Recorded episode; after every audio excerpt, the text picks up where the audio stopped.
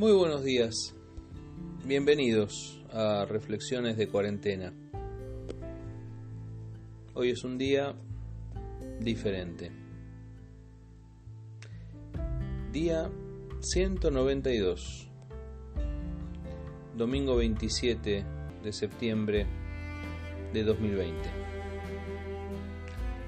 Hoy compartimos resucitado con Cristo. El Espíritu de Dios, quien levantó a Jesús de los muertos, vive en ustedes. Y así como Dios levantó a Cristo Jesús de los muertos, Él dará vida a sus cuerpos mortales mediante el mismo Espíritu, quien vive en ustedes. Romanos capítulo 8, versículo 11, en la nueva traducción viviente. Dejó aquí su cuerpo maltrecho y entró en las moradas eternas revestido de un cuerpo nuevo. Él nos enseñó que este envase ya no contenía la vida cuando estaba en un cajón. Nos enseñó que la vida era eso que estaba ocurriendo en la misma presencia de Dios. Mi padre nos dejó anoche físicamente el Señor, a quien sirvió fielmente, lo llamó a su lado y le habrá dicho esas maravillosas palabras. Bien, buen siervo y fiel, sobre poco has sido fiel, sobre mucho te pondré. Entra en el gozo de tu Señor.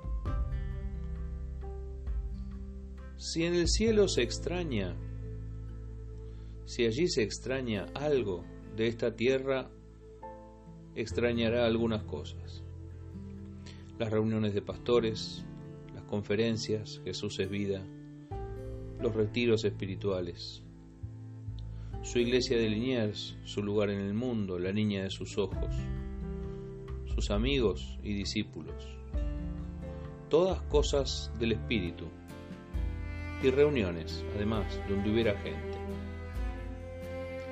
extrañará a sus nietos y a la familia cercana, nosotros, a quienes se esforzó hasta el último momento, literalmente hasta el último aliento, para decirnos que nos quería mucho, mencionando uno por uno, como si hiciera falta, nuestros nombres. Tal vez extrañe la pizza y la Coca-Cola, su menú ideal durante años, y las pizzerías de Buenos Aires, Banchero, Guerrín, el Palacio de la Pizza, el Fortín. Pero a decir verdad, no creo que en el cielo se extrañe nada. Allí no hay lugar para la tristeza ni el dolor. No existe la nostalgia. Eso queda de este lado del río. Lo que es seguro es que disfrutará allí de lo que él esperaba vivir. La gloria junto al Padre por la eternidad. Una multitud de redimidos, a él le encantaban las reuniones multitudinarias y la adoración celestial. Buscará a algún ángel joven para decirle pichón lindo y hacerle algún encargue. Y nos esperará para darnos el abrazo que quedó pendiente. Cuando uno ve de cerca a la muerte, ese aguijón, se da cuenta de que la vida es una idea maravillosa de Dios. Qué buena idea tuvo Dios cuando la nada y el caos gobernaban sobre la faz del abismo. Crear vida. ¿Será porque es tan linda la vida que nos aferramos a ella con eso que llaman el instinto de supervivencia? Pero la vida no termina aquí. Eso también nos enseñó mi padre. La vida es una maravillosa propuesta desde la eternidad y para la eternidad.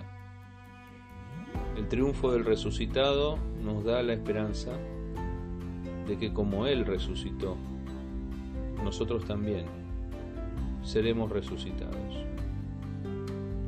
Sí, el mismo Espíritu de Dios que levantó a Jesús de los muertos, ese que hoy vive en nosotros, le dará vida a nuestros cuerpos mortales y nos levantará para vivir una eternidad a su lado.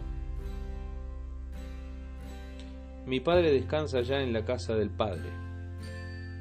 Aquí, la obra que fue su desvelo queda para que la sigamos adelante.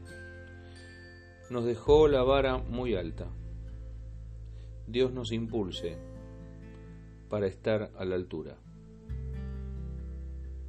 Que Dios te bendiga.